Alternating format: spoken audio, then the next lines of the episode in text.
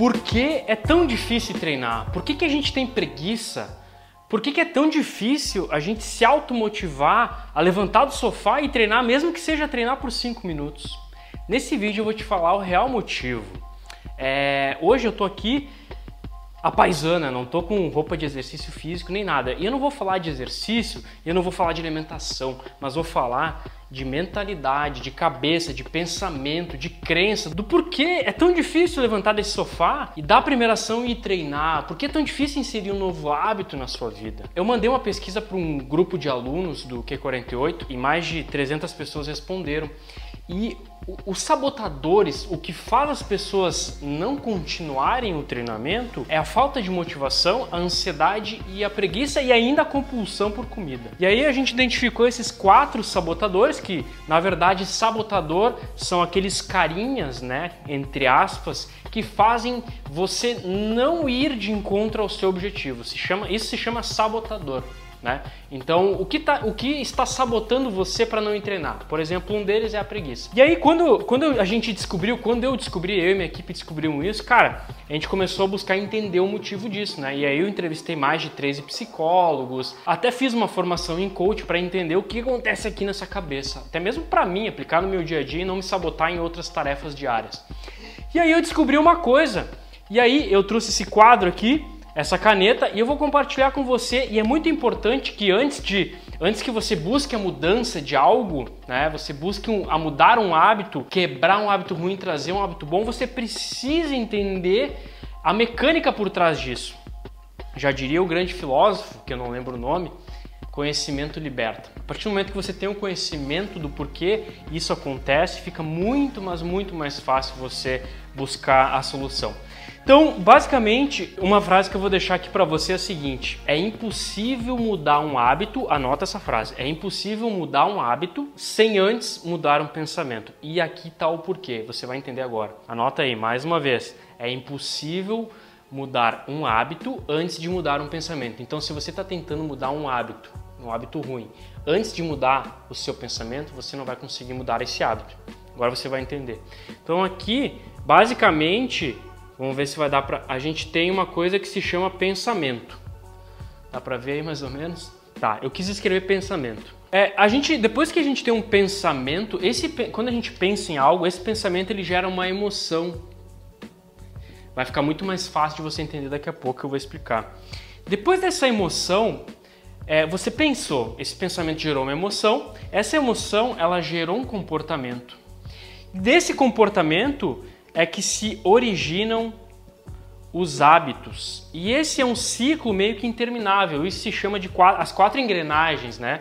De como funciona é, didaticamente nosso, é, nossa cabeça, nossa mente. Então, tudo começa pelo pensamento.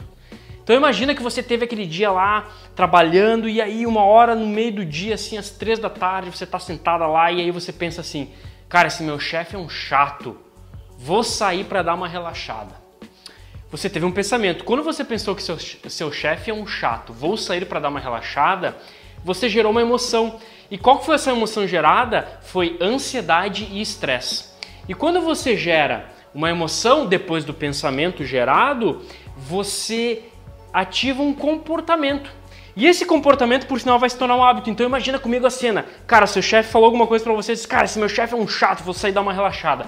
Aí você sai cheio de ansiedade, estresse dentro de você, passa na frente de uma padaria aí, pega uma coxinha e uma Coca-Cola. Qual que é o comportamento? Pegar a coxinha e a Coca-Cola. E aí você comeu a coxinha e a Coca-Cola, vê aquela sensação de bem-estar, e aí você, cara, agora relaxei. E aí sempre que acontecer de alguém te estressar, de alguém fazer isso com você, seja seu chefe ou alguém da sua família, ou até mesmo alguma outra coisa que aconteça, você vai gerar uma emoção, essa emoção vai gerar um comportamento e por fim vai gerar esse hábito. Isso é um ciclo interminável, interminável. Inclusive a carga da minha caneta está meio fraca, mas vamos lá. Interminável. E aí o que, que acontece? Lembra que eu falei no início do vídeo que antes de mudar um hábito você precisa mudar um pensamento? Então, se você quer mudar um hábito ruim para um hábito bom, primeira coisa é atuar na primeira peça da engrenagem, que é o que? O pensamento. Esquece o hábito agora. Esquece o hábito. Então imagina que todos os pensamentos, tudo que acontece com você, eles impactam diretamente numa emoção gerada, num comportamento e por fim geram o hábito. E é por isso que é tão difícil para você que está aí é, levantar do sofá e fazer exercício. E é por isso que é tão difícil você seguir uma nova dieta ou um novo, uma nova reeducação alimentar. Porque você tente, você, vamos supor, você quer mudar o hábito de se alimentar bem. Aí você vai lá na nutricionista, ela te passa uma dieta, você faz dois dias e já desiste. Porque primeiro você está tentando mudar o hábito para se alimentar bem. Só que o primeiro passo não é mudar o hábito, é mudar o pensamento. E para esse vídeo não ficar muito longo, eu vou, eu vou gravar mais um vídeo explicando uma maneira, existem várias maneiras, de você mudar um pensamento. Inclusive a gente ensina isso num curso nosso chamado Q3X Coach, que trabalha essa parte mental do emagrecimento.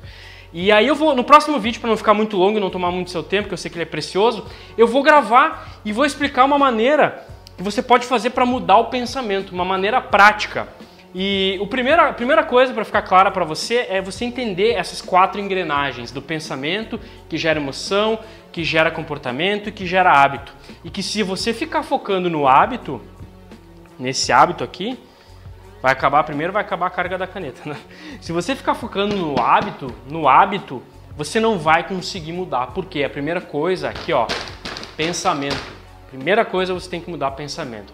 Pensou, gerou emoção, ansiedade, estresse, gerou comportamento, comprou coxinha com Coca-Cola e aí por fim girou, virou uma engrenagem sem fim, o hábito. E aí você vai no nutricionista, ela te dá dieta, você segue por dois dias porque você estava querendo mudar o hábito, mas você não consegue ter consistência porque você não mudou o pensamento. É basicamente isso. E no próximo vídeo, então, eu vou uh, te explicar uma maneira simples para você conseguir, é, simples, porém tem que ter consistência, para mudar o pensamento. Uma das maneiras aí que a gente ensina, tá? Então aí, se você gostou desse vídeo, deixa um comentário. Se você não gostou, deixa um comentário para melhorar e compartilha com quem tá precisando. Bota assim, cara, lembra que eu te falei? Não, não é lembra que eu te falei. Olha isso aqui, agora eu entendi porque que a gente não consegue mudar um hábito ruim para um hábito bom. Agora eu entendi. É por causa dessas quatro engrenagens, é porque a gente tem que mudar primeiro o pensamento para depois mudar o hábito. Anota essa. É impossível mudar um hábito sem antes mudar um pensamento. É isso. Um abraço e até o próximo vídeo. Tchau!